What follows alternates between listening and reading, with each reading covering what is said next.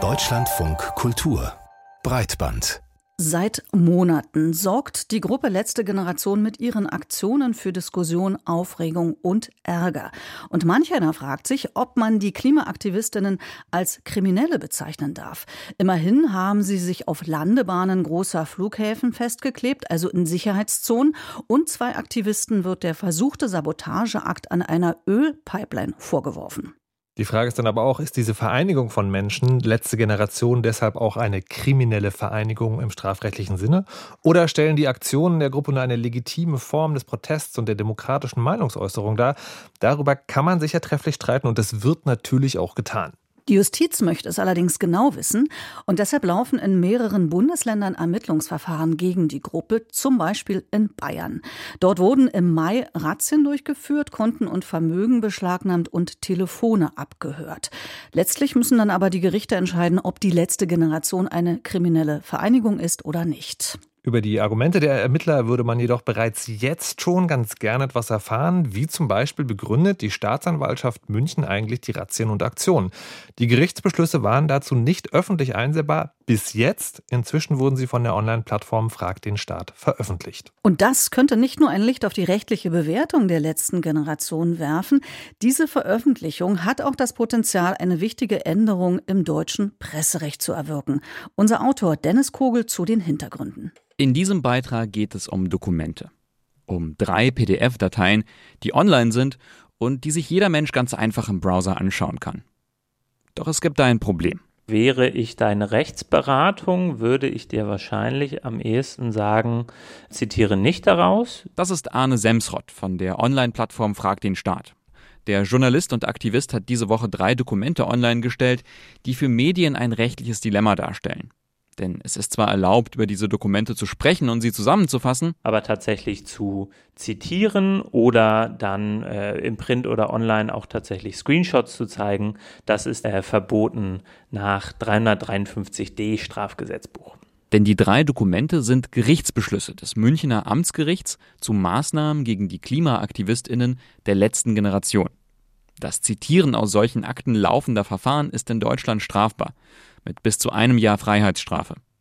Die Dokumente sind jetzt trotzdem online. Arne Semsrott hat sie abgetippt und hochgeladen. Er findet, es ist für eine wirklich unvoreingenommene äh, Lesart dieser äh, gesamten Affäre notwendig, dann auch die gesamten Beschlüsse lesen zu können. Die Wohnungen von Mitgliedern der Gruppe wurden während bundesweiter Razzien im Mai dieses Jahres durchsucht, Telefone und Rechner mitgenommen, Bankkonten gesperrt, die offizielle Webseite beschlagnahmt und seit Oktober letzten Jahres wurden 13 Telefonanschlüsse abgehört. Darunter die Nummer der Pressestelle. Die Argumentation, warum jetzt das Pressetelefon abgehört werden soll, findet überhaupt gar nicht statt. Es wird noch nicht einmal erwähnt, dass es sich um ein Pressetelefon handelt. Und auch die Einstufung oder dieser Anfangsverdacht, dass äh, Mitglieder der letzten Generation eine kriminelle Vereinigung gebildet hätten, auch das wird nur, nur sehr oberflächlich behandelt. Doch Semsrott geht es nicht ausschließlich um die letzte Generation, sondern um den Paragraphen 353d, der die Veröffentlichung amtlicher Dokumente auch in Fällen mit erheblichem öffentlichen Interesse verbietet. Weil eben nicht nur in diesem Fall der letzten Generation, sondern immer wieder in großen publik gewordenen äh, Strafverfahren wir vor einem solchen Problem stehen. Und wir glauben, dass notfalls gerichtlich mal geklärt werden muss, dass es tatsächlich Ausnahmen für dieses Veröffentlichungsverbot braucht. Arne Semsrott hofft auf eine juristische Auseinandersetzung, denn ein solches Veröffentlichungsverbot könnte vor dem Europäischen Gerichtshof für Menschenrechte landen und hätte dort vielleicht gar nicht so schlechte Chancen kassiert zu werden. Schon 2011 urteilte der Europäische Gerichtshof für Menschenrechte, es sei nicht zulässig, Journalisten für die Veröffentlichung von Gerichtsdokumenten zu bestrafen, solange diese Veröffentlichung nicht konkrete Gefahren schafft oder einen laufenden Prozess beeinträchtigt. Und ob es zu einer juristischen Auseinandersetzung kommen wird, das liegt jetzt eben auch an der Staatsanwaltschaft in München oder Berlin, die jedenfalls nach dem aktuellen Gesetz Klage einreichen müsste gegen Arne Semstrott von Frag den Staat. Über die rechtlichen Details haben wir mit Professor Rolf Schwartmann gesprochen. Er ist Leiter der Kölner Forschungsstelle für Medienrecht an der Technischen Hochschule Köln.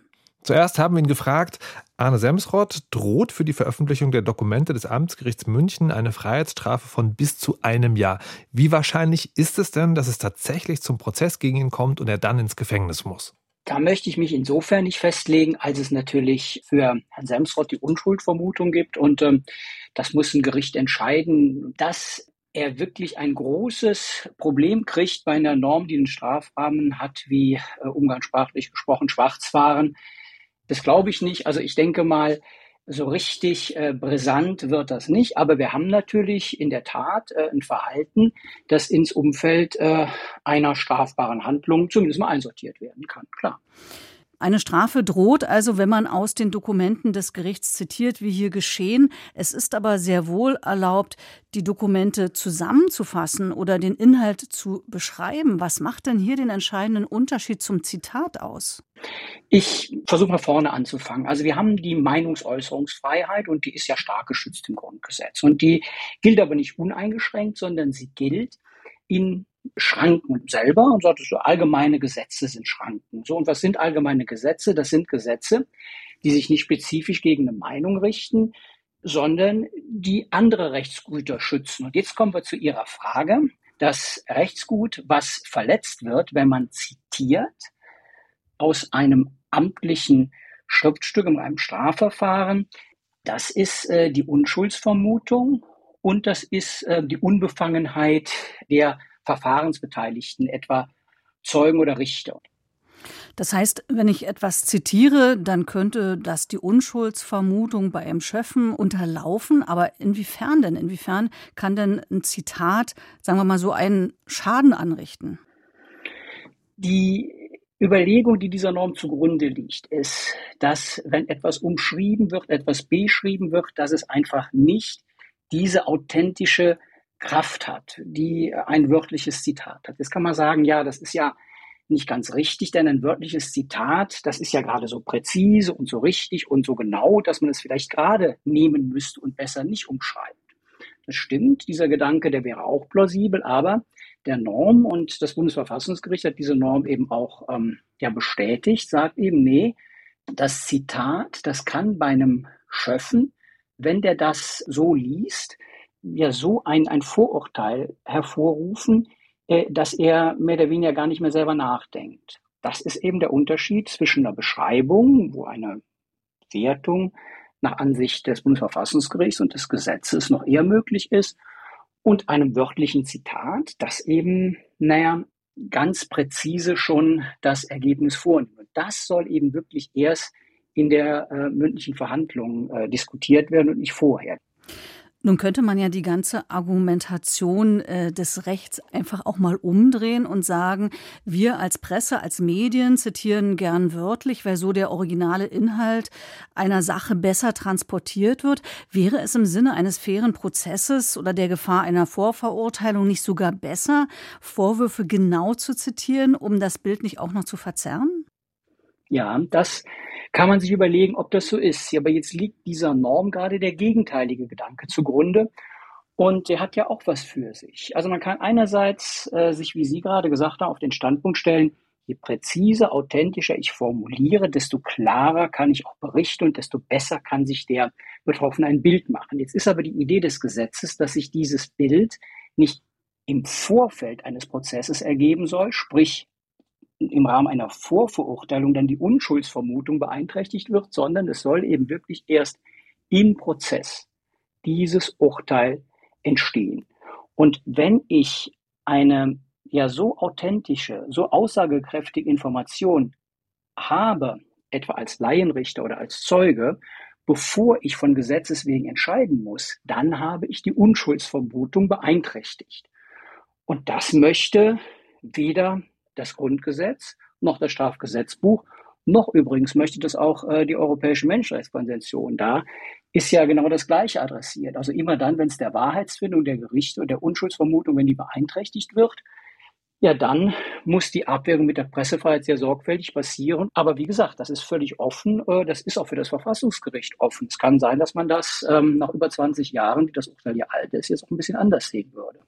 Wir haben ja auch im Beitrag gehört, dass Arne Semsrott sich Ausnahmeregelungen für Fälle mit besonderem öffentlichen Interesse wünscht. Sind solche Ausnahmeregelungen gesetzlich möglich? Und äh, wenn ja, wer würde darüber entscheiden, was im öffentlichen Interesse ist? Das müsste der Gesetzgeber entscheiden, indem er es in die Norm reinschriebe.